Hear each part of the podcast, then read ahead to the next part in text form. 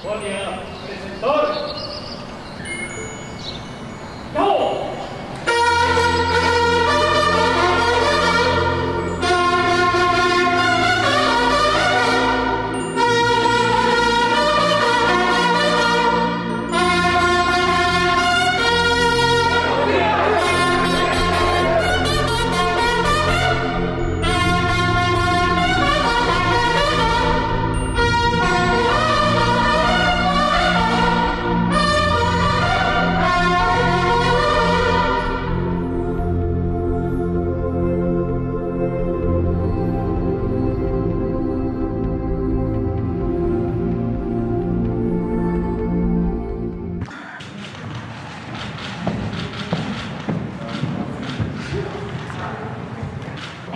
Días. Vamos a informar, eh, hoy es eh, el 105 aniversario de la Marcha de la Lealtad. Recordemos esta gesta histórica de los cadetes del Colegio Militar cuando se inicia el golpe de Estado contra el presidente Madero, cuando hay una rebelión de militares, todos con el antecedente de haber participado durante el porfiriato en actividades represivas Mondragón, Huerta, todos ellos se rebelan. Al principio Huerta supuestamente era defensor del gobierno de Madero y hay una rebelión, van a las cárceles de la ciudad y liberan a Félix eh, Díaz, a Bernardo Reyes y a Félix Díaz. En el caso de Félix Díaz, Madero, que era un hombre bueno, le había eh, concedido el indulto porque la rebelión eh, en ese entonces significaba pena de muerte y estaba en la cárcel a cargo del Poder Judicial. Entonces los liberan y vienen hacia acá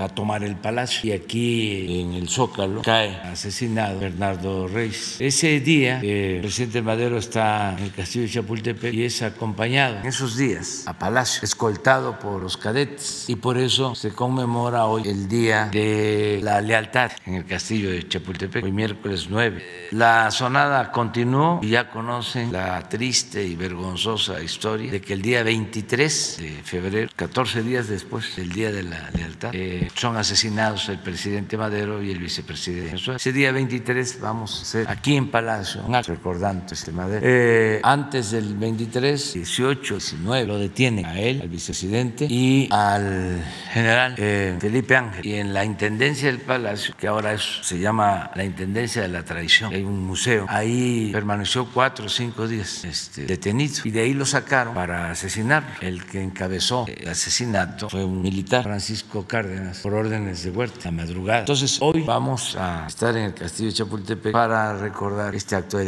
de eh, los jóvenes del castillo Chapultepec, defensores castillo Chapultepec, del colegio militar. Eh, vamos también, como todos los miércoles, vamos a, a, dar a conocer el quién es quién en las mentiras. Eh, Elizabeth va a dar a conocer algunas mentiras de tantas y le he pedido al director de Pemex que aclare bien lo de esta empresa estadounidense que este, recibe contratos de Pemex y eh, por la cual se hizo todo el escándalo de este, José Ramón, mi hijo, y su esposa, toda una calumnia, todo un escándalo, sin fundamento, una campaña de desprestigio. Claro, no contra José Ramón, lamentablemente los hijos de uno tienen que pagar por lo que hacen sus padres. Y como mi trabajo es enfrentar a la mafia del poder, dar a cabo junto con muchos otros un proceso de transformación, pues no es en contra de él de manera directa, aunque los dañen, es en contra mía, es Claudio X González, porque eran dueños o se sentían los dueños, con eh, periodistas deshonestos como Carmen Aristegui, periodistas no solo deshonestos, sino corruptos y mercenarios, capaces de inventar cualquier eh, situación, como Lorel de Mola, la señora que está con Claudio X González, que pertenece al grupo de Aguilar Camín, María Amparo Casal. Entonces, eh, afortunadamente, siempre, como decía el poeta Díaz Mirón, he salido de la calumnia ileso. Por eso es muy importante la honestidad.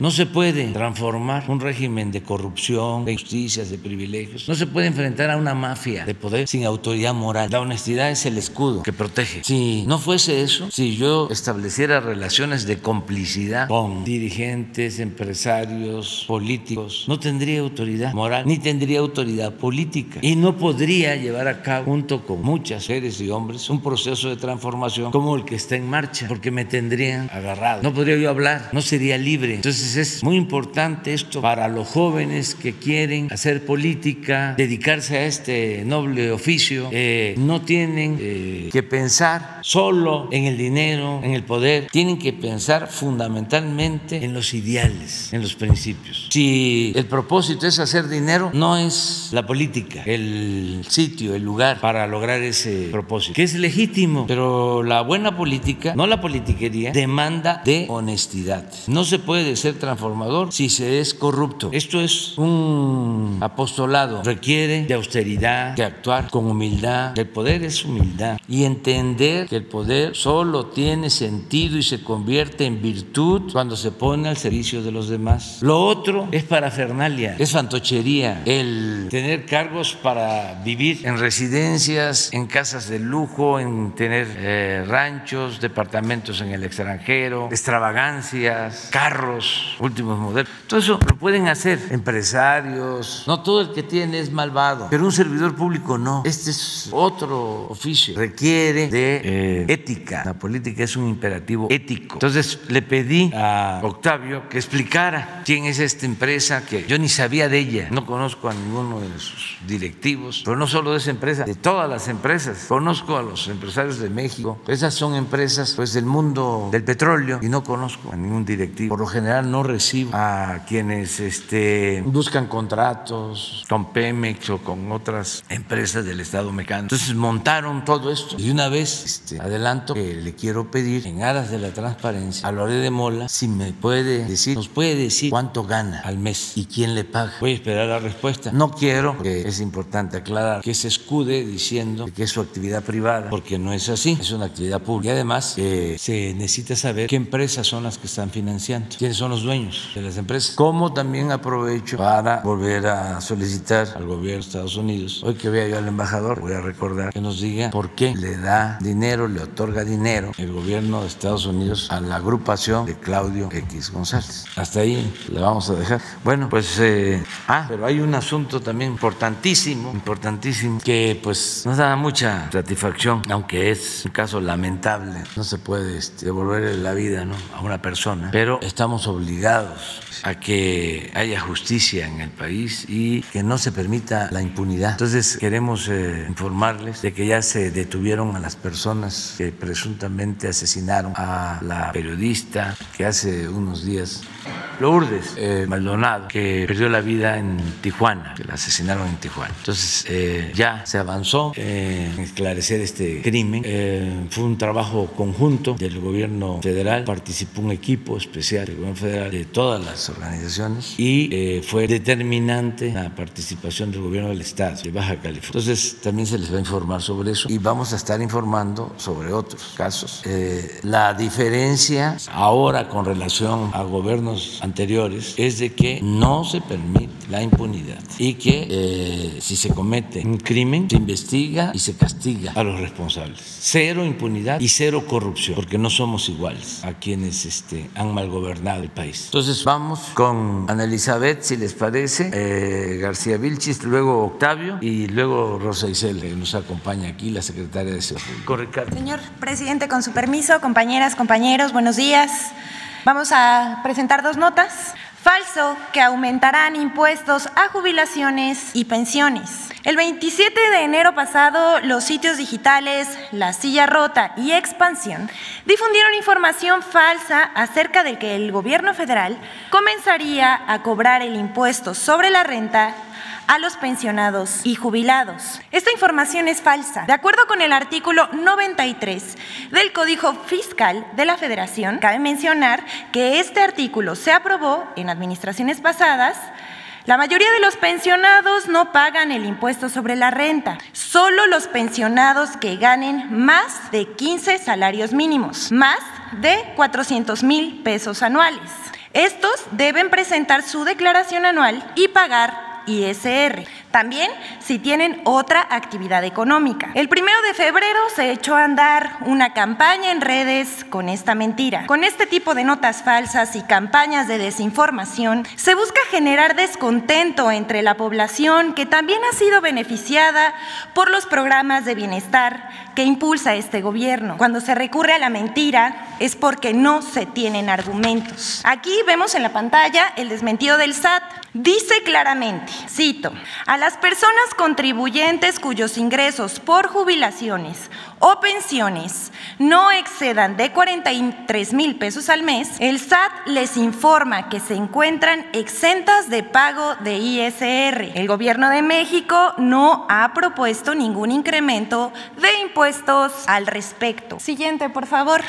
Falso cateo a FEMSA de parte del ejército mexicano. A través de la página de Facebook recibimos esta semana una denuncia sobre un canal de YouTube llamado Alerta Express, que reproduce mentiras con títulos sumamente amarillistas difamando el quehacer del gobierno federal. Esta vez publicó un video con el título Ejército catea a famosa empresa. AMLO clausura este negocio. Esto pasó hoy. El video fue difundido tras la invitación del presidente Andrés Manuel López Obrador al diálogo con el director general de FEMSA, José Antonio Fernández Carvajal, para analizar públicamente las tarifas de electricidad que pagan los OXO y si es verdad o no que no pagan lo justo. Esta información difundida a través de este canal de YouTube es falsa. Incluso la propia empresa desmintió a través de su departamento de comunicación social que esto haya sucedido. Sin embargo, no es la única noticia falsa que se ha difundido a través de esta cuenta. Cada día manda mensajes con mentiras sobre el presidente López Obrador y lo que se expone en las conferencias de prensa matutinas. Ahí vemos el canal de YouTube.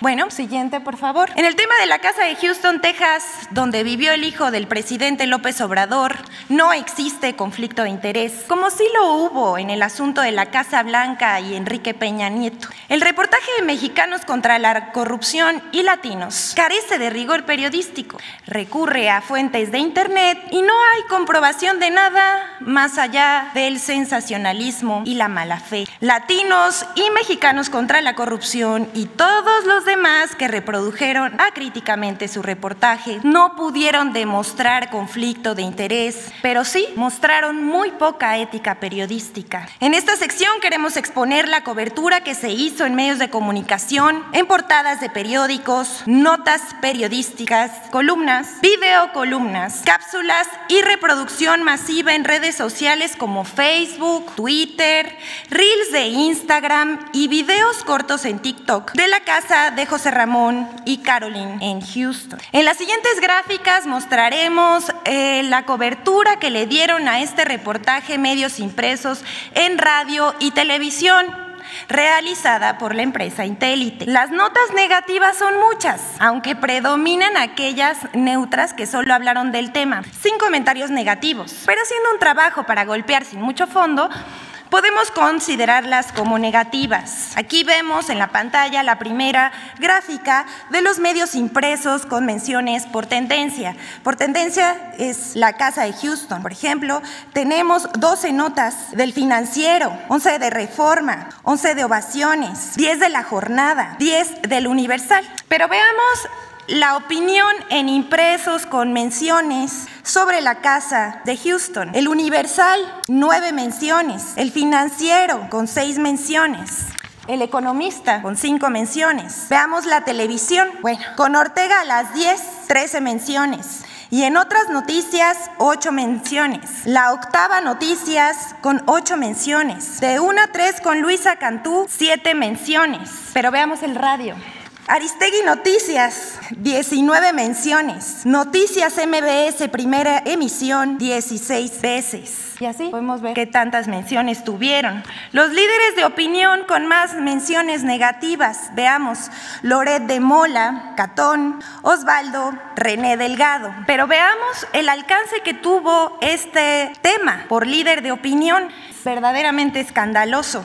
Carlos Loret de Mola tuvo 74.975 eh, de alcance. ¿Me pueden pasar la gráfica donde dice cuánto se mencionó? ¿Es la anterior? ¿Cuántas veces se mencionó el tema? Bien, eh, aquí sí. En un total el tema de la Casa de Houston se mencionó en los medios de comunicación 390 veces, del 28 de enero al 7 de febrero, es decir, 11 días. Y dicen que no es campaña.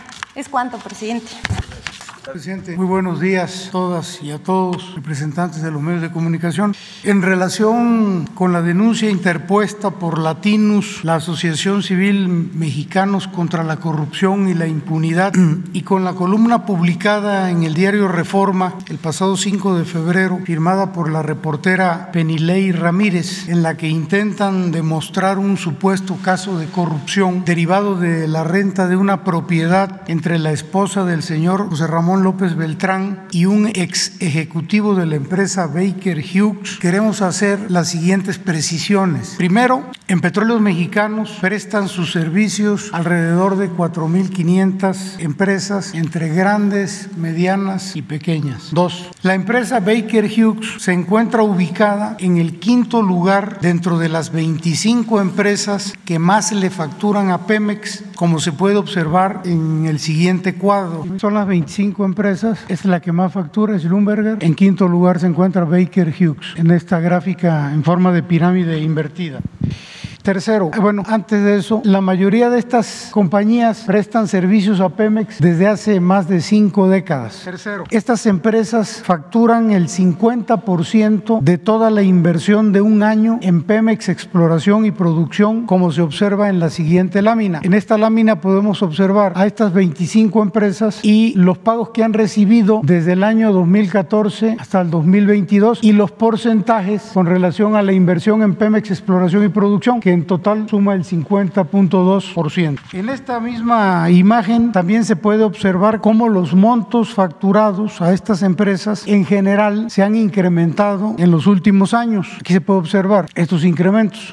Esto se explica porque en esta administración Petróleos Mexicanos no ha dejado de invertir incluso en los años complicados. Cabe resaltar que estos incrementos en la facturación en las empresas se debe al aumento en la actividad de exploración y producción y que se pueden corroborar con los resultados logrados en las reservas y en la producción en estos últimos tres años. Aquí vemos en la siguiente gráfica, por favor, esta es la gráfica de la producción. Este es el último mes de la administración pasada donde se produjeron 1.702.000 barriles. Estos son los dos primeros años de esta administración donde se logró estabilizar la caída de la producción. No hay que olvidar que veníamos de una caída de 15 años consecutiva hasta aquí durante el 2019 se estabilizó la producción, en el 2020 hubo un ligero incremento, ya en el 2021 hubo un incremento de producción, en el mes de diciembre del 2021 otro incremento y este es el resultado del primer mes de este año. Entonces ustedes pueden observar cómo en materia de producción, debido a la inversión, ha habido un incremento en la producción. La siguiente lámina se refiere también a las reservas, a la exploración. También ahí traíamos una tendencia histórica de caída en la producción, en las reservas ¿Qué significa esto? Que se extraía más petróleo del que se incorporaba en las reservas. Por eso vemos que en el 2013 habían 13.900 millones de barriles que cayeron a 13.400, a 12.400, a 9.600, a 8.000, hasta llegar a los 7.000 que nosotros recibimos. A partir de esta administración se han venido incrementando las reservas porque ahora se extrae menos petróleo del que se repone con las reservas. De 7.000 en el, en el 2020 ya estamos en 7.200, en el 21 en 7.400 y en este año en 7.500. Esta es la inversión que se ha hecho en Pemex y a eso obedece el incremento en la facturación de estas empresas. También se explican estos incrementos en la facturación porque a nivel mundial Pemex junto con la empresa Petrobras, petrolera de Brasil, fueron las únicas empresas que incrementaron de manera significativa, eh, sobre todo en los años del COVID, su gasto de inversión, como se observa aquí en la gráfica. Todas las demás empresas sus inversiones fueron eh, marginales, incluso algunas, entre ellas las más grandes, Total, Chevron, Exxon, tuvieron incluso una desinversión en esos años. Entonces, Pemex no ha dejado de invertir. En general, todas las empresas que trabajan para Pemex han incrementado su facturación derivado de una mayor inversión de la empresa. Para que quede más claro, en Petróleos Mexicanos no hay empresas consentidas ni que hayan sido creadas en la presente administración. En el caso de Baker Hughes, que tiene presencia en nuestro país y en Pemex desde hace más de 60 años, logró sus mejores montos de contratación en los años 2008, 2012 y 2014, es decir, en las administraciones de los expresidentes Felipe Calderón y Enrique Peña Nieto, como se puede ver en la siguiente gráfica. Aquí están el histórico de contratos de Pemex con Baker Hughes, 2008, 458 millones de dólares, 2012, 409, 2014, 524. La Asociación Civil Mexicanos contra la Corrupción y la Impunidad miente cuando afirma que en agosto de 2019 se le otorgó a la empresa Baker una asignación directa por 89 millones de dólares. Lo es que se trató de una licitación pública en donde participaron seis empresas, de las cuales dos presentaron una oferta para proveer dichos bienes. En este caso se trataba de bombas electrocentrífugas. Como se puede observar en la siguiente lámina, en la carátula del fallo de la licitación, la empresa Baker Hughes ganó al ofertar un menor precio, 42% por debajo del precio de referencia y por ende ofrecer las mejores condiciones económicas para Pemex. En primer lugar lo sacó de las dos empresas, de las seis quedaron dos. El primer lugar lo sacó Baker Hughes con un porcentaje de descuento propuesto del 42%. En segundo lugar quedó la empresa Schlumberger con un porcentaje de descuento propuesto de 8%. Por eso ganó Baker. No se trató de una asignación, como dice esta asociación civil. En el caso de la columnista del diario Reforma, Penilei Ramírez, se observa que desconoce los diversos tipos de contratos que se manejan en Pemex. Esto se observa cuando ella afirma que a la empresa Baker se le dieron ampliaciones a contratos por más de 100 millones de dólares, debido a que ignora que no se trata de ampliaciones, sino de órdenes de servicio previstos en los acuerdos referenciales y que están permitidos por la ley. Esa es la razón por la cual la Auditoría Superior de la Federación no cuestionó por qué se había hecho esta supuesta ampliación, como lo señala la propia periodista. Y esto es así, porque la auditoría, a diferencia de ella, sí conoce los esquemas de contratación que se aplican en Pemex y que en este caso no corresponden a una ampliación, sino a órdenes de servicio. Vale la pena precisar que es una orden, es un contrato referencial contrato referencial es el que tiene como finalidad proveer bienes y servicios a Pemex durante al menos cinco años. Durante este tiempo, por medio de solicitudes de órdenes de trabajo, pueden adicionarse montos a los contratos marco en función de las necesidades de los proyectos. Estos requerimientos no son discrecionales, sino que se basan en un catálogo de precios preestablecidos. Por ejemplo, veamos en la siguiente gráfica el contrato en cuestión, de Baker Hughes. La, siguiente, aquí está. Este contrato tiene como finalidad prestar servicios integrados de perforación y terminación de pozos exploratorios. ¿Cuáles son esos servicios? Cementación, introducción de tubería de revestimiento, fluidos de perforación, disparos, servicios de pesca y molienda, registros geofísicos, colgadores, etcétera. Estos servicios para la perforación de estos pozos, órdenes de servicio 01, el pozo Balcá, el pozo Olbotón, el pozo Ita, Sillán, exploratorio A, exploratorio 1, Tema, Solot, Salcitún, el caso de las órdenes de servicio 2, para el Tetl, el Balcá, el Chi, el Chijil, etcétera. Cuando los pozos requieren estos servicios, acuden a este contrato referencial que ganó la empresa Baker. De manera que si este pozo requiere un servicio de cementación, ya tenemos a quién solicitarle ese servicio y no tener que perder tiempo en una licitación para prestarle los servicios a la perforación de estos pozos. Así funcionan estos contratos.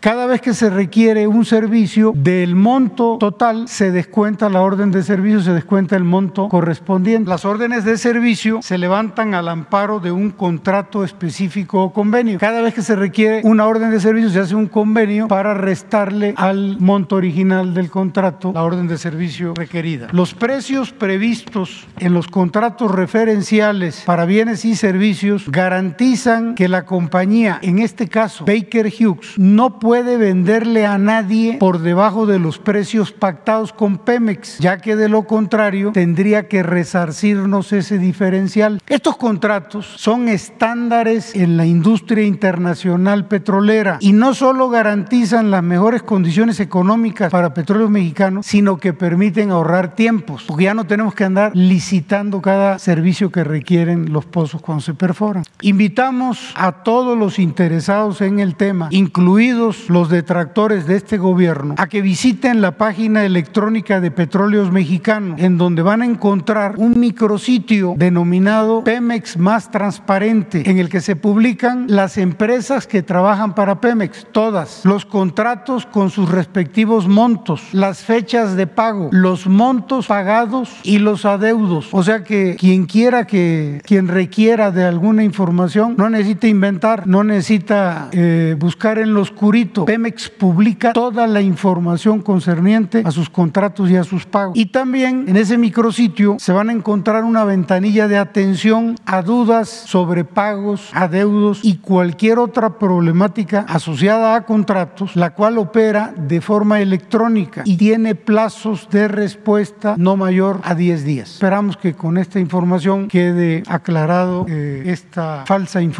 que publicaron estos medios. Señor presidente, es. Con su permiso, señor presidente. Buenos días a todas y todos. Buenos días a mis compañeros de gabinete. Eh, informar que en el transcurso del día de ayer y de esta madrugada, en Tijuana, Baja California, fueron detenidos tres presuntos responsables del homicidio de la periodista Lourdes Maldonado, ocurrido el pasado domingo 23 de enero. De acuerdo a la investigación encabezada por el fiscal especial del caso y el fiscal general de Baja California, se ha dado seguimiento puntual a cada una de las evidencias que permitió girar orden de aprehensión y actos de persecución, así como solicitar órdenes de cateo al juez de control. Este esfuerzo interinstitucional se coordina a través de la Mesa de Construcción de Paz que encabeza la gobernadora Marina del Pilar Ávila, en la que participan la Secretaría de Gobernación, la Secretaría de Seguridad y en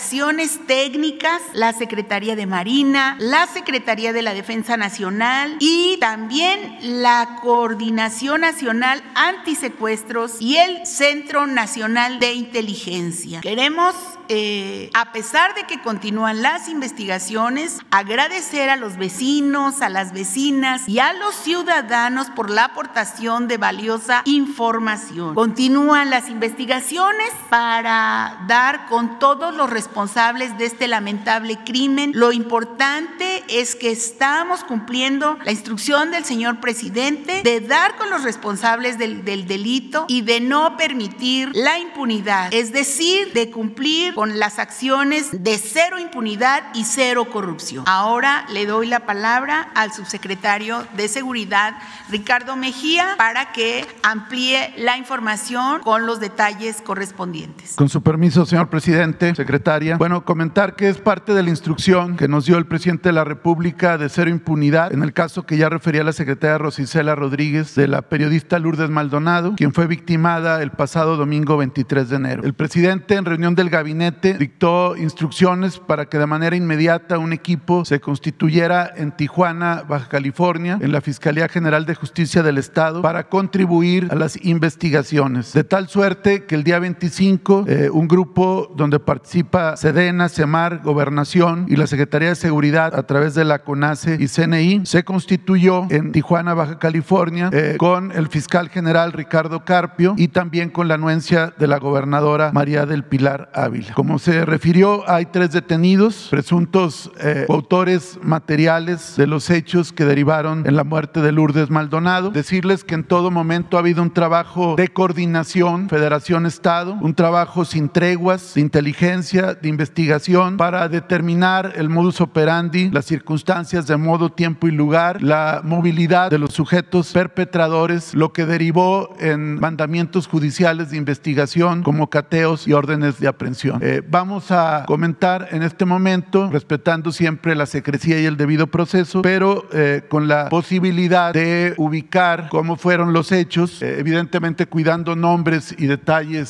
sensibles. Pero bueno, aquí, como decía, nos constituimos en, en Villas de Santa Fe, que es donde vivía Lourdes Maldonado. Ella vivía en Villa Los Pinos, en la privada Chalco. Estuvimos en el lugar, que es este domicilio donde ella vivía. Ella fue asesinada por un solo disparo de arma de fuego calibre 45 que le atravesó el rostro y fue mortal. Eh, hubo el reporte al alertamiento al, 911, se constituyó la policía, la fiscalía, se levantaron evidencias y finalmente se empezaron los actos de investigación. Eh, un grupo donde por instrucciones del presidente y de la secretaria estuvo su servidor y equipo de la federación junto con el fiscal, nos constituimos en el lugar, pudimos revisar perimetralmente eh, calles, lugares y junto con los peritos de la fiscalía poder eh, realizar alguna eh, logística de seguimiento. Este es el lugar, ahí se pudo identificar en, en videos vecinales, por eso reiterar el agradecimiento a la ciudadanía, como aquí lo dijo la secretaria, un vehículo taxi que estuvo precisamente el día domingo 23 durante momentos previos al, al evento y posteriores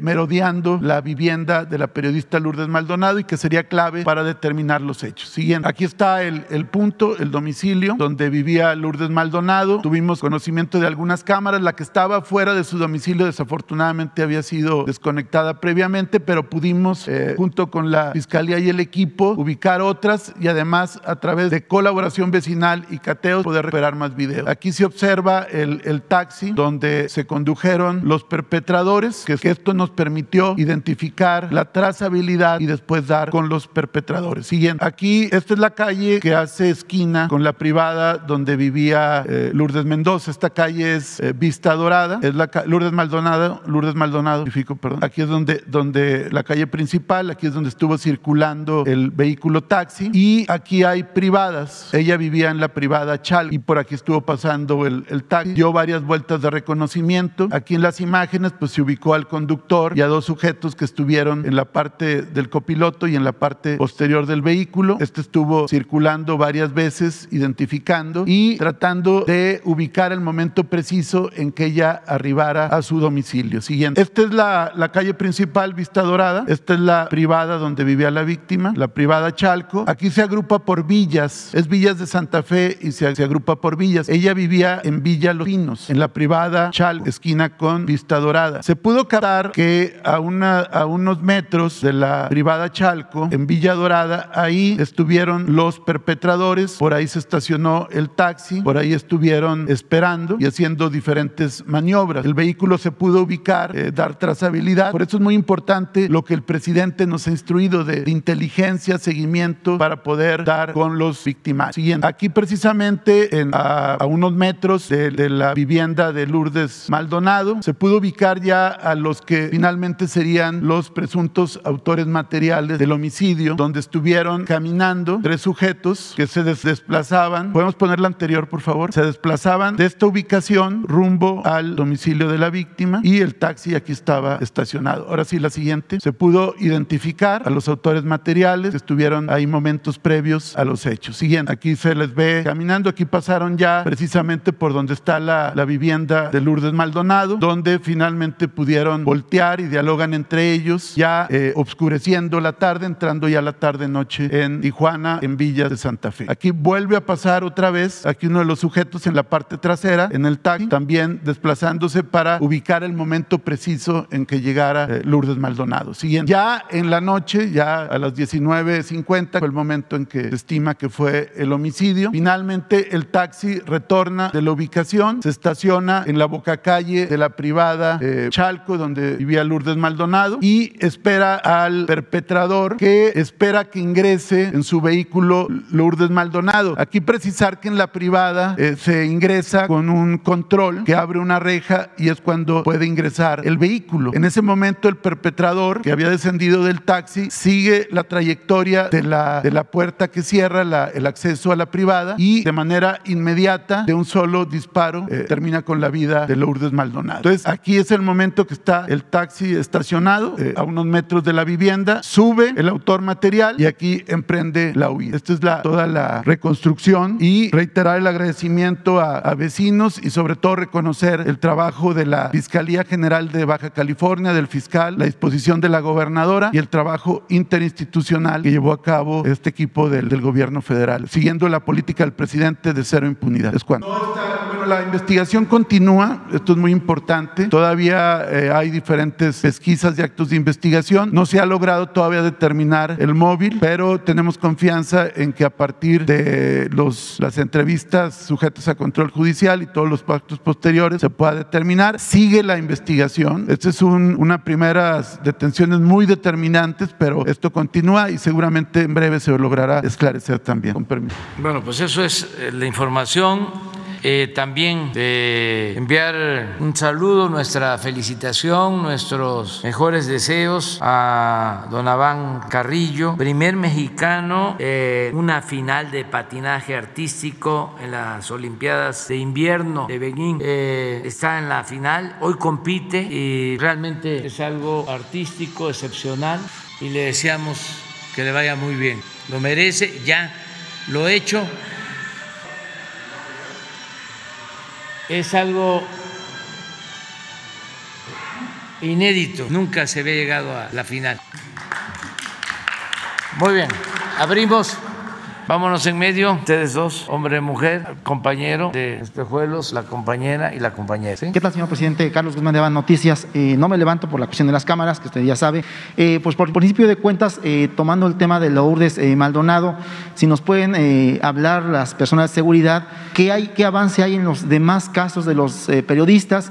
Y también respecto al tema del patinador, pues recordar que la jefa de gobierno, Claudia Sheinbaum, fue la que lo invitó a un evento de la pista de hielo hace un par de años, incluso es un personaje que pues es muy pequeño, muy chico, pero que la jefa de gobierno en ese momento le vio el, dote, el talento que tenía este, este, este muchacho. Se, sería el primer tema en el tema de seguridad. Bueno, eh, sobre lo primero, que tiene que ver con todos estos lamentables asesinatos, comentar que estamos trabajando, eh, no se echan al olvido, estamos actuando en todos los casos. Eh, hay dos ventajas que tenemos, entre otras. La primera es de que eh, somos libres, no eh, tenemos relaciones de complicidad con nadie. Eso es algo excepcional de las cosas buenas de la democracia. Quien llega a un cargo porque lo apoya un grupo de interés creado, quien llega a ser presidente municipal porque lo impusieron los de una banda de delincuentes, pues ese va a estar al servicio de la banda de delincuentes. Lo mismo en los gobiernos estatales y lo mismo en la presidencia de la República. Se convierten en peleles, en títeres las autoridades. Entonces nosotros tenemos esa ventaja de que nos eligió el pueblo, además con muchos votos, como nunca había sucedido. Entonces eso nos da mucha fuerza. No debemos favores y tenemos la convicción de que haya justicia. Entonces, por eso todos estos casos que se dan lamentablemente por la descomposición que existe en lo económico, en lo social, en lo político, por la decadencia que se originó con el modelo neoliberal, con el modelo de saqueo, donde lo material era lo que rifaba, el triunfar a toda costa, sin escrúpulos morales de ninguna índole. Toda esta descomposición que estamos viviendo, pues solo se puede enfrentar si se actúa evitando corrupción y evitando impunidad. Esa es una ventaja que tenemos. La otra, pues es que estamos trabajando todos los días. A ver, ya lo pregunté en una ocasión, ¿cuándo un presidente de México había encabezado diariamente una reunión de seguridad con todo el gabinete, de 6 a 7 de la mañana. Nunca. Nosotros tenemos el reporte de lo sucedido en todo el país en las últimas 24 horas. Y no crean que es muy agradable levantarse temprano y lo primero que ve uno, las primeras imágenes, tienen que ver con violencia. Pero es nuestra responsabilidad. Y ahí estamos todos juntos. No solo no se reunían, no actuaban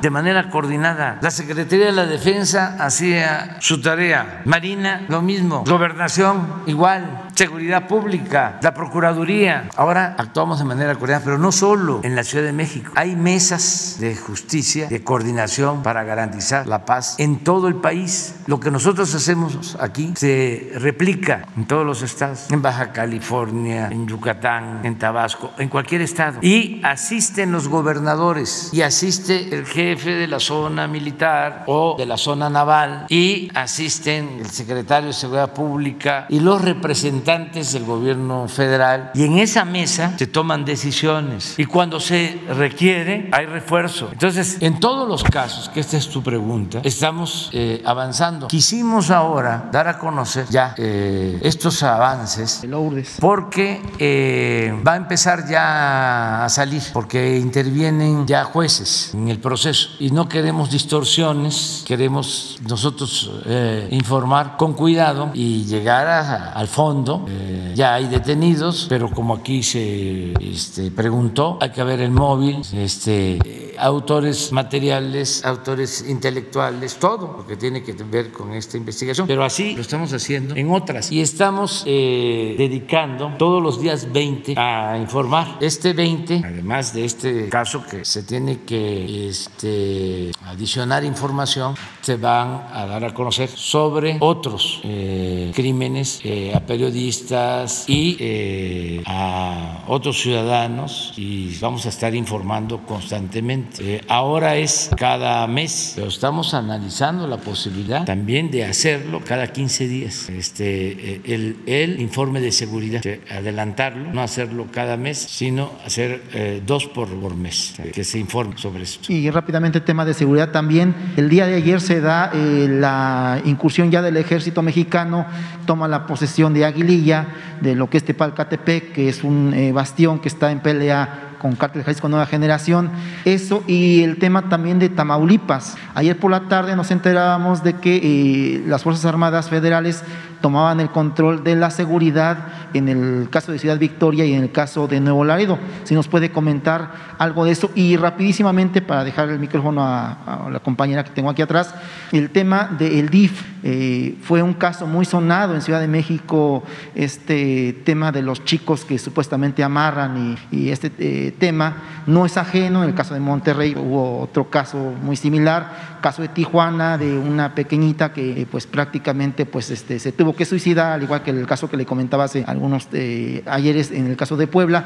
Preguntarle, ya, te, ya se tiene a Nurit, usted la conoce como nueva encargada del DIF a, nivel nacional. Preguntarle si eh, se contempla, al igual que en el caso de salud, usted es una persona que tiene mucha experiencia en esto, ha estado en el Nacional Indigenista, sabía usted que el DIF eh, seguramente cómo se manejaba a nivel federal, después se descentralizó. A raíz de todo esto que ha pasado y del CIPINA que regresa ya a ser parte del si se contempla la posibilidad de federalizar nuevamente el sistema DIF para que tenga la fuerza que tenía hace algunos años, señor presidente. Bueno, eh, lo de Aguililla y lo de em, Tamaulipas es parte de la información que se tiene. Ya en algunos medios se está difundiendo. Lo cierto es que se está actuando de manera conjunta en Michoacán desde hace algún tiempo em, con opciones para la población, eh, trabajo, bienestar se integró un grupo multidisciplinario para entregar apoyos, eh, becas, eh, darle trabajo a los jóvenes. Ya llevamos tiempo trabajando en esto y ahora se avanzó, eh, todo con la recomendación de respetar derechos eh, humanos. Pero más adelante vamos a informar, que todavía este, se está trabajando.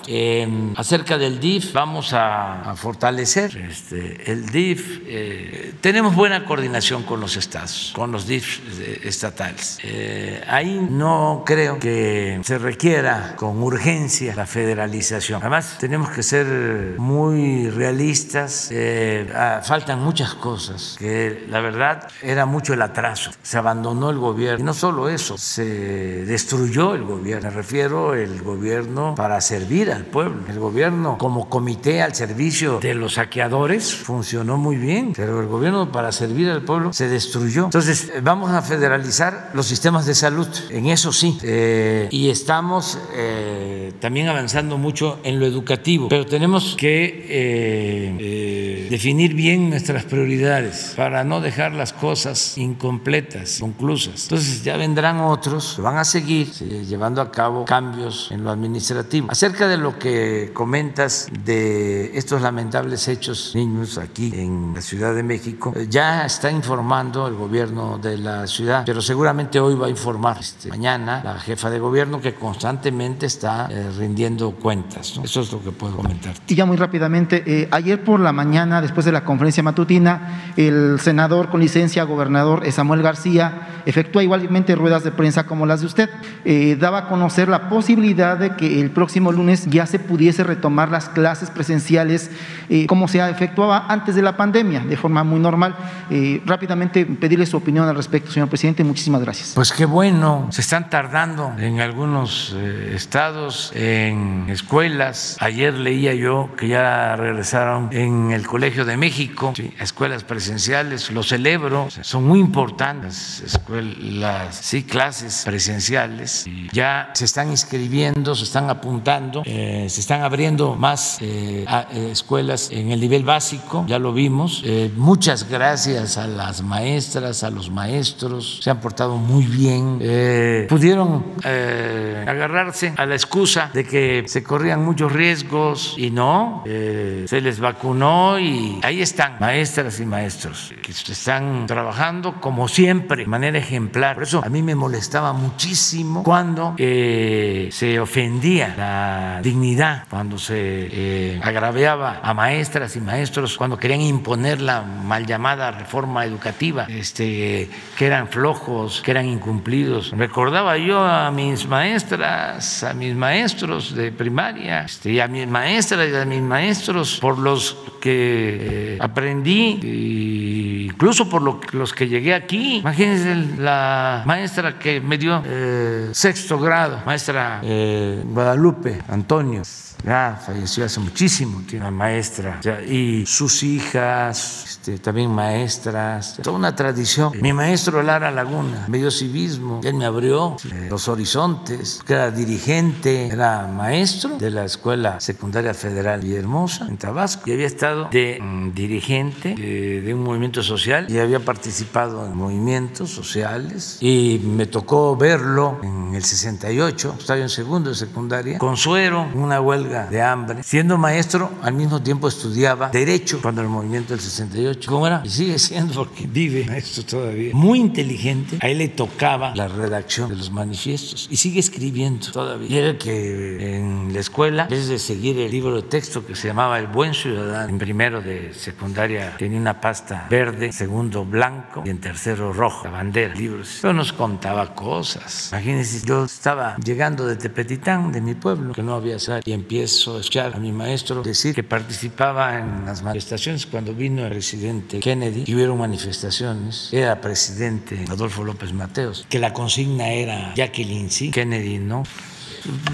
Para mí en ese entonces, ¿qué es esto? Y luego verlo y va a la cárcel. ¿Y cuántos maestros más? En la universidad en la Facultad de Ciencias Políticas, ahora que triunfa el movimiento de izquierda en Chile, pues, ¿cuántos maestros tuvimos de, Chile y de Uruguay? Cuando los golpes de Estado en América del Sur, eh, de otros eh, países y de México, el papá del presidente del INE, un hombre extraordinario, Leonardo Córdoba, eh, La política de masas, es un libro que lo recomiendo, del cardenismo, el poder político en México, y muchos otros maestros. Ahora que hablamos de los periodistas, había un maestro que acabo de preguntar por él, este, fui a Querétaro, pues el día 5, maestro González Yaca, nos daba prensa y propaganda en la Facultad de Ciencias Políticas. Ahí aprendí lo que es el rumor, lo que es el contrarrumor, lo que es la propaganda, el medio, el mensaje, el mercado, cuál es la diferencia entre publicidad y propaganda. Pues los maestros, lo mucho lo poco que sabemos, se los debemos a ellos. Y estos tecnócratas irresponsables los maltrataron para imponer la llamada política económica neoliberal y en especial la llamada reforma educativa, cuyo propósito era poner la educación al mercado, privatizar la educación, convertir la educación en una mercancía para que pudiese estudiar el que tuviese dinero para pagar colegiaturas. Ese era el plan. Desde Salinas se reformaron el artículo tercero,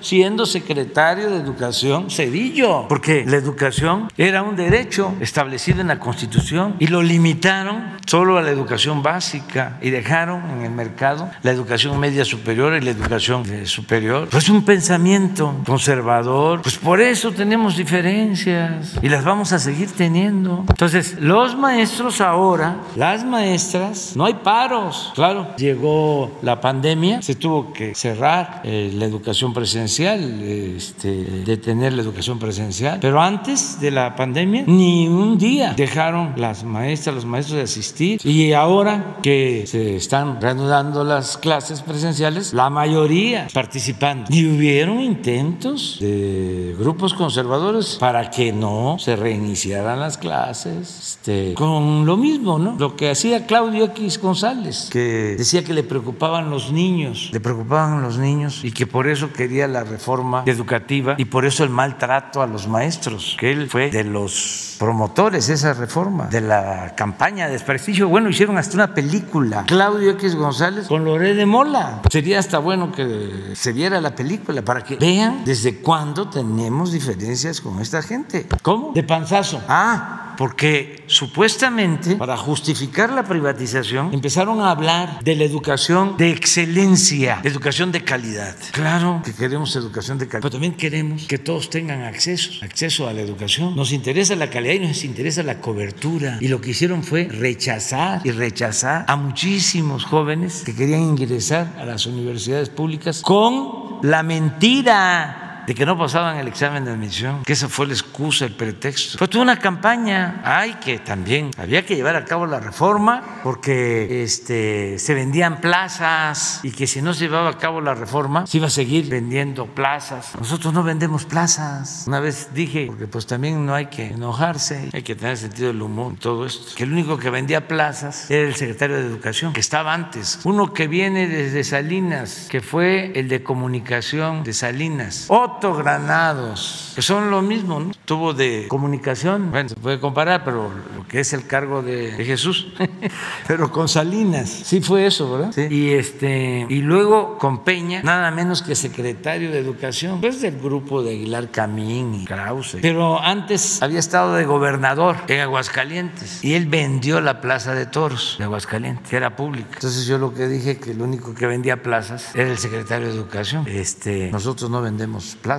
eh, pero vamos a, a, continuar con la federalización, tú estás comentando, los médicos lo mismo, eh, el compromiso es que no se quede ningún médico sin trabajo, ninguna enfermera, porque los necesitamos. Esa política privatizadora lo que ocasionó es que no se tienen actualmente los médicos que se requieren, ni los especialistas. Y ahora que estamos levantando el sistema de salud pública y queremos que no falten los médicos en los centros de salud, en las unidades médicas, rurales, en los hospitales, los especialistas, las medicinas y que eh, la salud sea también un derecho, un privilegio, sea gratuita, la atención médica, los estudios, todos los medicamentos, pues requerimos de todos los médicos y vamos a cumplir el compromiso de no despedir a un médico. Los que ayudaron, que se contrataron para enfrentar la pandemia, todos se quedan y vamos a seguir aumentando el número de médicos que tengan acceso a becas para especializarse en México o en el extranjero. Es el compromiso. Gracias,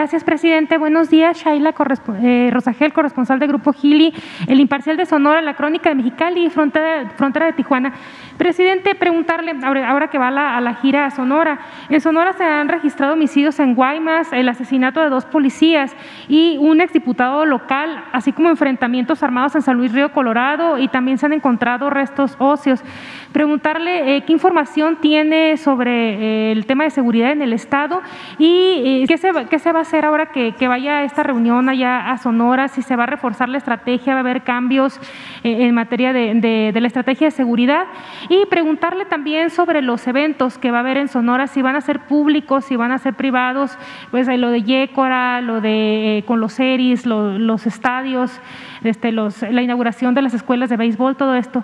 ¿Qué eventos van a ser públicos y cuáles privados? Bueno, eh, la reunión de seguridad va a ser en Hermosillo y eh, vamos a informar sobre seguridad en Hermosillo el viernes. Y es como lo hacemos aquí, pero el tema va a ser seguridad para Sonora. Y esto que estás este, dando a conocer sobre asesinatos que han habido, vamos a informar de avances en investigación, este, también detenciones que han habido, cómo hemos estado actuando. Se va a informar ampliamente. Esto en Hermosillo el viernes. Y luego nos vamos en efecto a Yécora. Eh, no sabemos todavía si se puede hacer abierto eh, o van a ser actos cerrados. Todavía estamos viendo eso. Eh, ya les vamos a, a, informar, sobre todo por lo de la veda electoral. Pero sí vamos a estar en Yécora, nos vamos a reunir con autoridades, eso sí. Eh, se va a hacer una revisión de todas las acciones que está llevando el gobierno en la sierra, los límites de Sonora con Chihuahua, todos esos municipios. Vamos a hacerlo con municipios de Sonora, pero seguramente van a asistir también autoridades de municipios de la Sierra de Chihuahua. Eh, ese día regresamos a Sillo, al día siguiente, pues es lo de la inauguración de la escuela de béisbol, la rehabilitación del estadio Sillo. Eh, vamos a informar también sobre el manejo, la administración de ese estadio hacia adelante. Eh, y luego nos vamos con los seris, eh, ahí también vamos a diálogo con ellos. Me va a acompañar pues casi la mayor parte del gabinete, la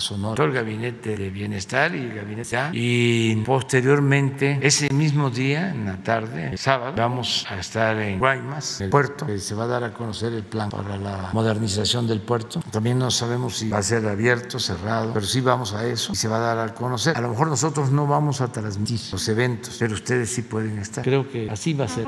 Sí va, sí va a haber medios presentes. Sí, sí pero nosotros no vamos a Y eh, el domingo vamos a tener una reunión con los pueblos yaquis para evaluar el plan de justicia yaqui, cómo vamos este, en lo del agua, la tierra, los programas de vivienda, de mejoramiento urbano, eh, salud, seguridad, porque ahí eh, se está actuando también de manera especial los pueblos yaquis. Y luego nos vamos a Obregón y ahí vamos al estadio y a la escuela también de béisbol de Obregón. Ese es el programa y nos regresamos de Obregón, vamos por Mosí y regresamos por... ¿La reunión con, con los yaquis va a ser en Bicam o en qué pueblo va a ser de los pueblos de ellos? Creo que Bicam, pero al rato les dice exactamente esto. Si, si es posible, los de la sierra, los cercanos a Yécora, que este, aprovechando de que vamos para allá, este, queremos hablar con ellos. Todo lo que es bienestar, cómo van los programas de bienestar y escucharlos, dialogar con ellos, porque además ya tiene tiempo que no voy para allá. Ese camino lo recorrí, lo he recorrido como 10 veces, de Hermosillo, pasando por Yécora hasta Chihuahua. Me he quedado a dormir en Madera,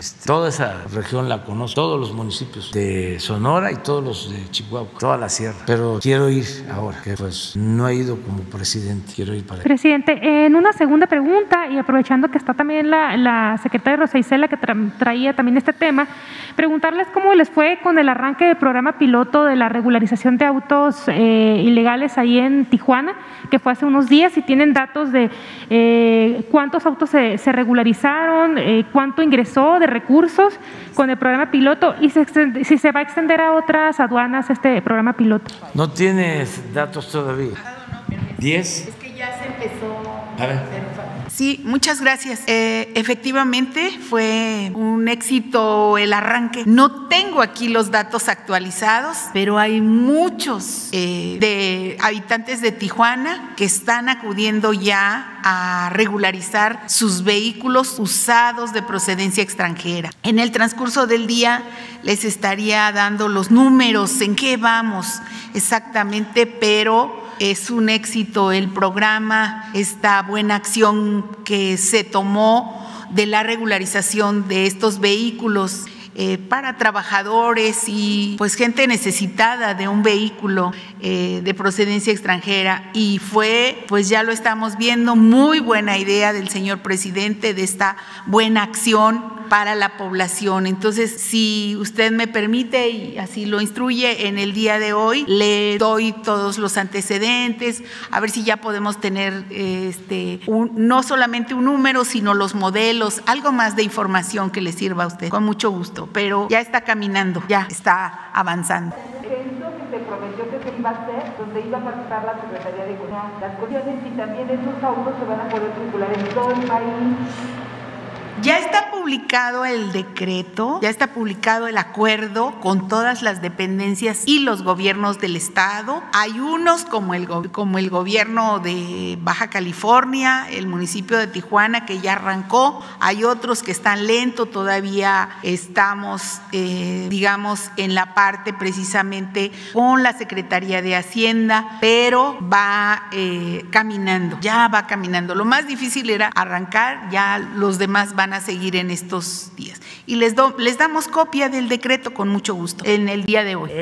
Y tú, a ver hasta si llegamos, ¿no? Porque este, dicen ahí en mi pueblo que no hay que traspasarse. ¿Quién entonces? Presidente. Adelante. Buen día. Eh, dos preguntas rápidamente. La primera es, eh, en Sonora, el tema de Cananea eh, continúa siendo desde hace años, usted lo sabe muy bien, un tema que resulta irresoluble a la fecha. Es decir, se han tomado medidas, usted ha emprendido un programa en esa región para, digamos, tratar de resolver o resolver de fondo este, la problemática que se genera con la presencia de una empresa muy importante como es Grupo México y que ha ocurrido en los últimos 15 años una división. Este, entre sectores de, mineros. Quisiera que por favor nos diera una opinión al respecto de cómo se va a resolver un tema tan, tan sensible para esa región y para el país, porque bueno, la minería es, un, es, un, es una actividad muy importante para, para el país. Yo espero que se va a terminar de conciliar a todos en Cananea. Ya empezamos con un plan de justicia para Cananea. Ya, por ejemplo, están cobrando los eh, trabajadores que no fueron pensionados. Ya están recibiendo sus apoyos por parte del Seguro Social y esto fue un acuerdo entre el gobierno y la empresa. Hubieron aportaciones. Zoé Robledo puede informar sobre esto. Era una demanda pendiente, más que nada una injusticia ya este, se les está pagando a eh, los pensionados. Eh, se resolvió recientemente lo del reparto de utilidades, que la minería fue una actividad que eh, tuvo auge en los últimos tiempos. Está todavía en auge y había este, diferencias acerca de lo que le correspondía a los trabajadores de reparto de utilidades. Se llegó a un acuerdo. se está avanzando para el abasto del agua en el caso de Cananea. Se está resolviendo el problema de salud, de la atención médica. Eh, se está trabajando en el análisis eh, del agua del río Sonora por los derrames que contaminaron. Esto que tiene que ver con la empresa minera del Grupo México. Pero hay todavía pendientes y el pendiente principal es la confrontación que existe entre el sindicato minero que encabeza Gómez Urrutia y la empresa que dirige Germán Larrea. Yo este, le voy a pedir al secretario de Gobernación, porque esto nos va a ayudar mucho, que hable con los dos. Es un asunto de trabajadores. Estamos atendiendo a los trabajadores y lo vamos a seguir haciendo. Pero también es un asunto de representantes, pues, arriba. No hay que olvidar que se generó todo este conflicto, se agravó, porque hubo un choque hace 10, 12, 15 años entre la empresa y el sindicato de Gómez Urrutia. Entonces se cruzaron denuncias. En aquel entonces, eh, tenía más eh, fuerza la empresa que el sindicato y esto llevó a que Gómez Urrutia se fuera a Canadá casi eh, como exilio, estara por vivir allá para protegerse. Entonces regresó porque nosotros queremos la conciliación y queremos que el gobierno pues esté al servicio de todos, es un gobierno de una sola parte. Entonces todo esto se ha venido entendiendo. De todas maneras quedan asuntos pendientes. Hay una demanda de un supuesto dinero, y digo supuesto no porque diga yo que este es un invento, sino que pues, hay que esperar a que se muestre. Dicen los abogados, no usan la palabra supuesto, sino presunto. Este, eh, entrega de recursos de la empresa, que era para los trabajadores, 5% que se clama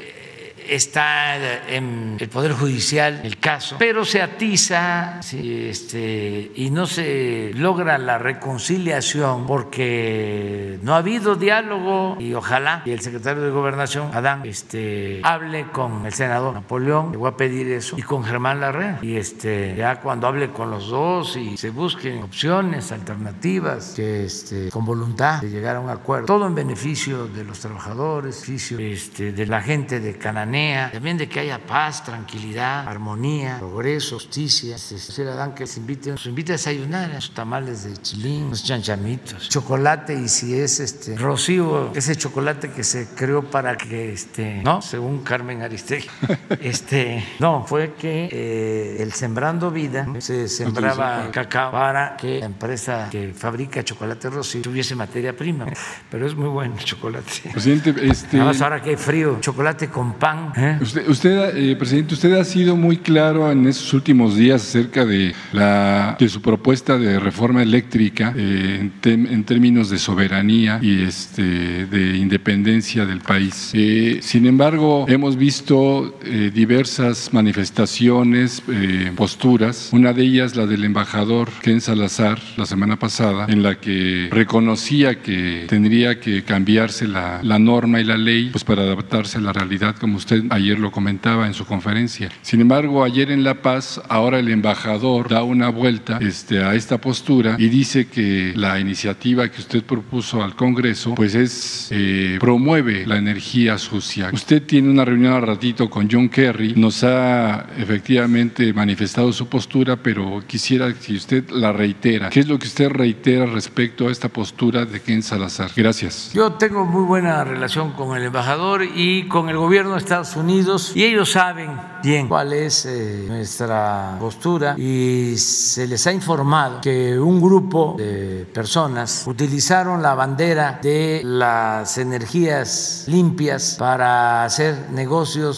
sucios. Y se los permitieron los gobiernos anteriores, pero ahora ya no se puede hacer eso, ya no se permite robar en México, a robar a otra parte. Entonces saben muy bien el gobierno de Estados Unidos que no se permite la corrupción, los abusos y que eh, no actuamos de manera arbitraria, que lo que estamos eh, haciendo en lo que corresponde a la industria eléctrica es eh, buscar reparar un daño que se le causó a la nación, al pueblo de México. Y hay complicidad de empresas con autoridades, porque esto no se pudo haber hecho sin este, el contubernio de empresas y autoridades. Eh, el recibir energía más barata que una corporación, ya sea comercial o industrial, reciba energía más barata porque supuestamente la produce cuando no es cierto que sea autoabasto, pues es un fraude y no puede ser justo que paguen por esa maniobra tramposa eh, menos por la luz que lo que pagan las familias mexicanas. Entonces eso en Estados Unidos, en Europa, en China, en Rusia, en cualquier lugar, pues es un fraude y nosotros no protegemos la corrupción. Eso ya lo saben y lo entienden. Lo que pasa que pues, son intereses, los defraudadores, son bandas de delincuentes, solo que de cuello blanco, que no pierden ni su respetabilidad, pero son reverendos ladrones y tienen muchas influencias, manejan periódicos, pero no eh, periódicos este, de poco tirajes, no, tienen influencia en el New York Times, Wall Street Journal y salen notas en defensa de estos actos de corrupción. ¿Cuándo han visto ustedes en el New York Times, en el Wall Street Journal, en el Washington Post, donde escribe ahora lo de Mola? ¿Cuándo han visto la gráfica? Ponla sobre energías sucias. Esta, a ver, hago un llamado respetuoso a que la pongan, si no en primera plana, que la pongan en el New York Times, en el Wall Street Journal. Así está. Miren, ¿quiénes producen más aquí? Falta China para ser este, justos, está arriba, pero de Estados Unidos a México hay una diferencia de más de 10 veces. Sin embargo, pues eh, nos estamos entendiendo, hay una muy buena relación. Claro, hay intereses, eh, de repente, dos senadores, hay un senador de origen cubano que tiene mucha influencia en Florida, que ese constantemente ¿no? defiende eh, estos intereses ¿no? de quienes nos ven como si fuésemos colonias y siempre están contra. Bueno, declaró ayer, antier, pero son dos o tres y aunque sean 100, si no tienen la razón, no. Y México es libre y es soberano, pero aquí están pruebas, hechos y todo porque hacen lo que llaman lobby, los que este, se dedican a los negocios este, jugosos al amparo del poder y antes eran como dueños de México. Es el caso de las empresas españolas. Si ahora no es buena la relación y eh, a mí me gustaría que este,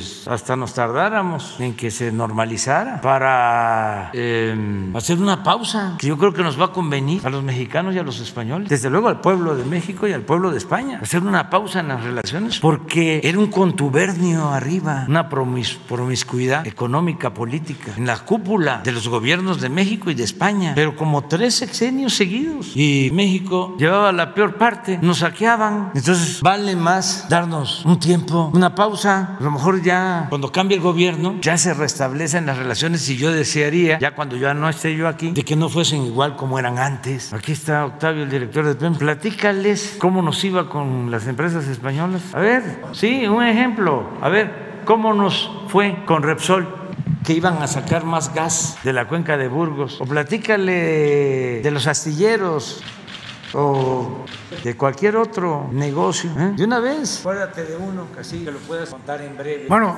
en el caso de, de los astilleros, por ejemplo, de Vigo, fue un negocio. Vigo, España. Nosotros hablamos para el pueblo.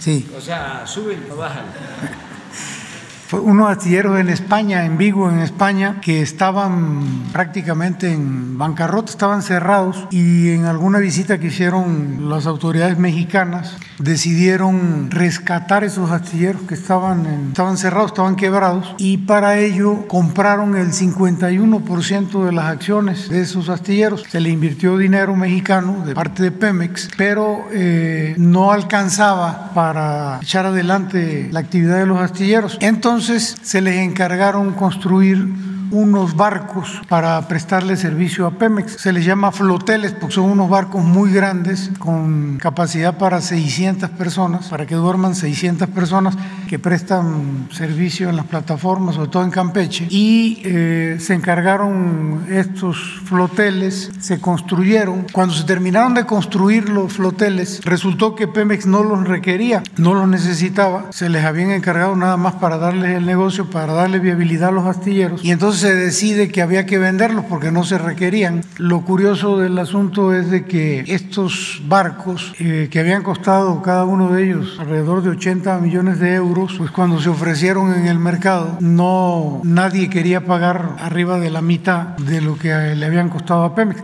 Entonces, no solo fue un tema de que se les dio dinero, se les compraron acciones, sino que se les dio un trabajo que se cobró a un sobreprecio y al final del día la empresa siempre eh, producía pérdidas, Pemex nunca ganó un solo centavo, no solamente fue el la compra de acciones, sino una cantidad de dinero que garantizaba los trabajos que hacían los astilleros y que estaba respaldado por Pemex. Y esa negociación en esta administración, eh, presidente, la concluimos, eh, logramos recuperar el precio, el dinero que habíamos invertido en, las acciones y, lo que teníamos respaldando como garantía los trabajos de esa empresa, pero fue indudablemente un pésimo negocio para petróleos mexicanos. Como ese, muchísimos, caso que comentaba el presidente de Repsol, pues fue eh, una, una serie de proyectos para extraer gas en la cuenca de Burgos, eran contratos que en aquel entonces le daban todas las ventajas a, la empresa Repsol, una empresa española, eh, que al final del día perforaron eh, miles de pozos que no tenían mayor duración, eran pozos que se perforaban, duraban produciendo muy poca cantidad durante muy pocos meses pero el negocio no consistía en perforar para extraer gas, sino en perforar para darle utilidad a la empresa, porque ésta cobraba por la perforación de los pozos. Al final del día, pues este, no fue exitoso ese proyecto y hoy día, pues este, ya conocemos la historia. Pemex importa gas. Por cierto, que derivado de esos proyectos de producir gas en esa zona, presidente, cuando llegamos, nos encontramos con un contrato que tenía Pemex con una empresa que había construido un gasoducto de Poza Rica a la refinería de Tula y ese gasoducto pues evidentemente era para, para transportar gas. Cuando nosotros nos enteramos de esto preguntamos que si cuánto gas se traía de, de allá y resultó que no se traía nada de gas y preguntamos que si desde cuándo no se traía gas y la respuesta fue que nunca se trajo gas.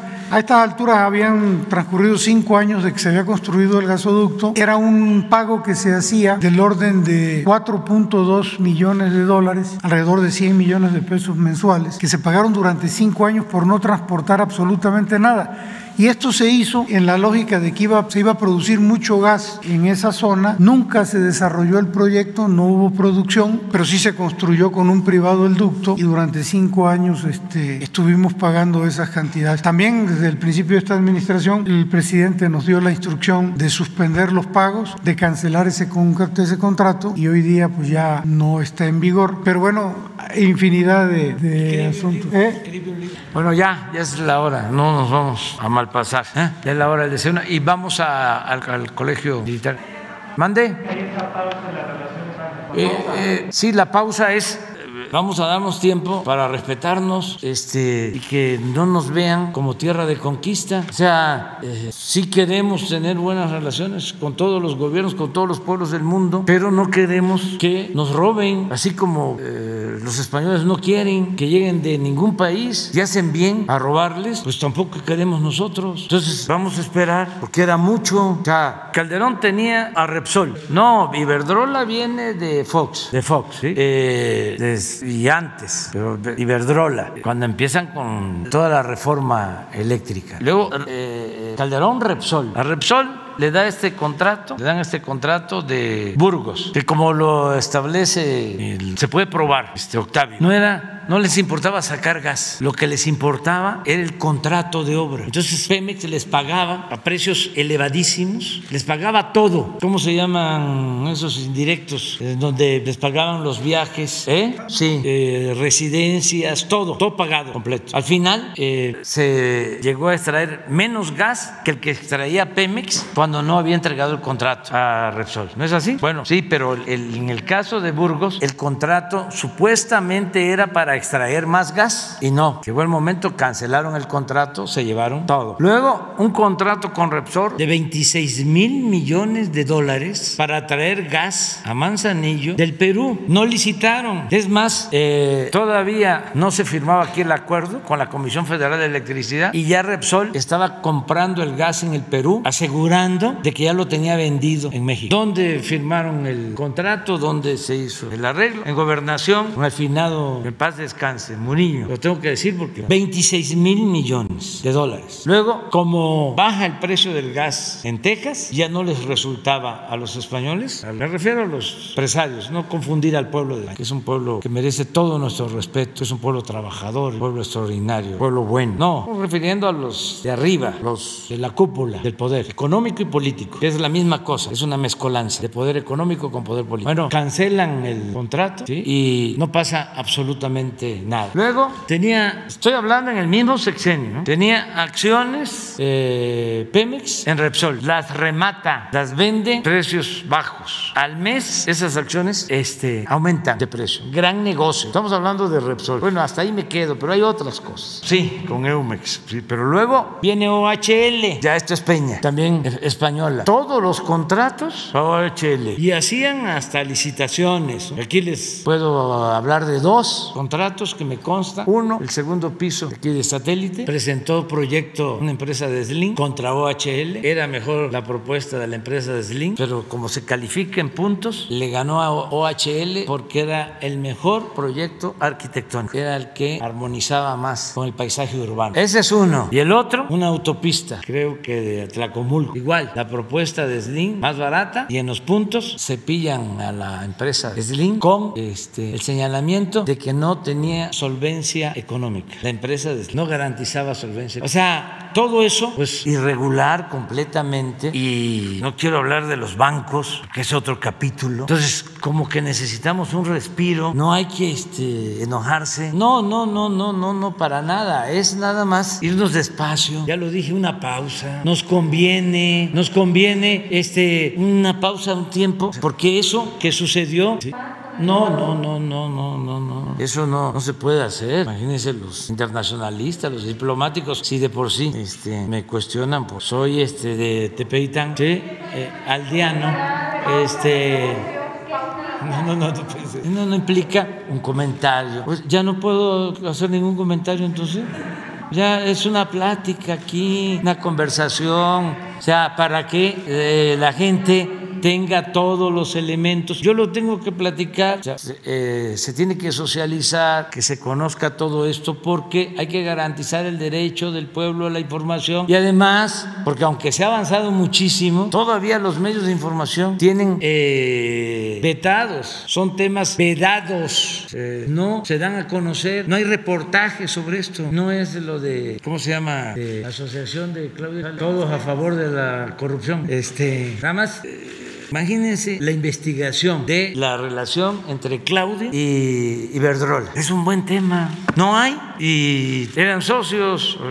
Este, tenía Claudio acciones en la industria eléctrica, pues fue asesor económico de Salinas, papá. Entonces por eso este, les da coraje y eh, tratan de, calumniarnos pensando que con eso este, van ellos a, combatirnos o eh, van a proyectar la imagen de que todos son iguales. No, no, no, no, si nosotros venimos luchando contra la corrupción. Esto que les estoy planteando de Iberdrola y de Repsol, lo tengo escrito en los libros, lo he denunciado desde hace años. He presentado denuncias formales por lo que yo consideraba era un saqueo a México por la mafia del poder. A mí no me pueden decir, ¿y por qué no lo dijo usted en su momento? ¿Cuántas veces luchamos, bueno, movilizamos al pueblo para que no se llevaran a cabo estas atrocidades? No es que ahora este, de repente nos dio por hacer estos cuestionamientos. Siempre, además, en campaña lo dijimos y la gente votó porque eso se terminara. Ahora que me están preguntando pues, la relación con España, pues, este, ahí están las denuncias hechas y no se trata pues de pelearnos y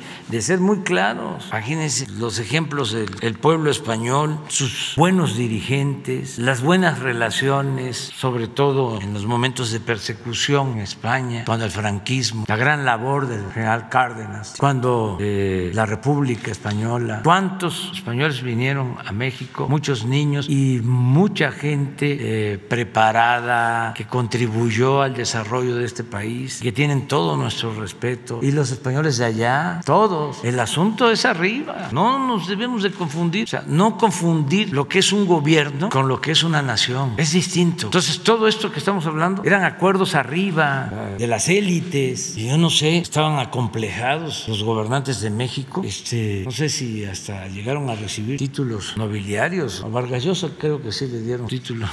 Pero este, se fascinaban con la relación, sobre todo con la monarquía. Pues muchos negocios, muchos negocios. Eh, en el caso de, del turismo, y en la Ribera Maya, empresas turísticas eh, con todas las facilidades, todas. Entonces, a Marqués, a Vargas Llosa, lo nombraron Marqués. Pero de los estos, no, Calderón nomás llegó a ser presidente del Consejo ¿no? de Iberdrola. Bueno, ya, vámonos.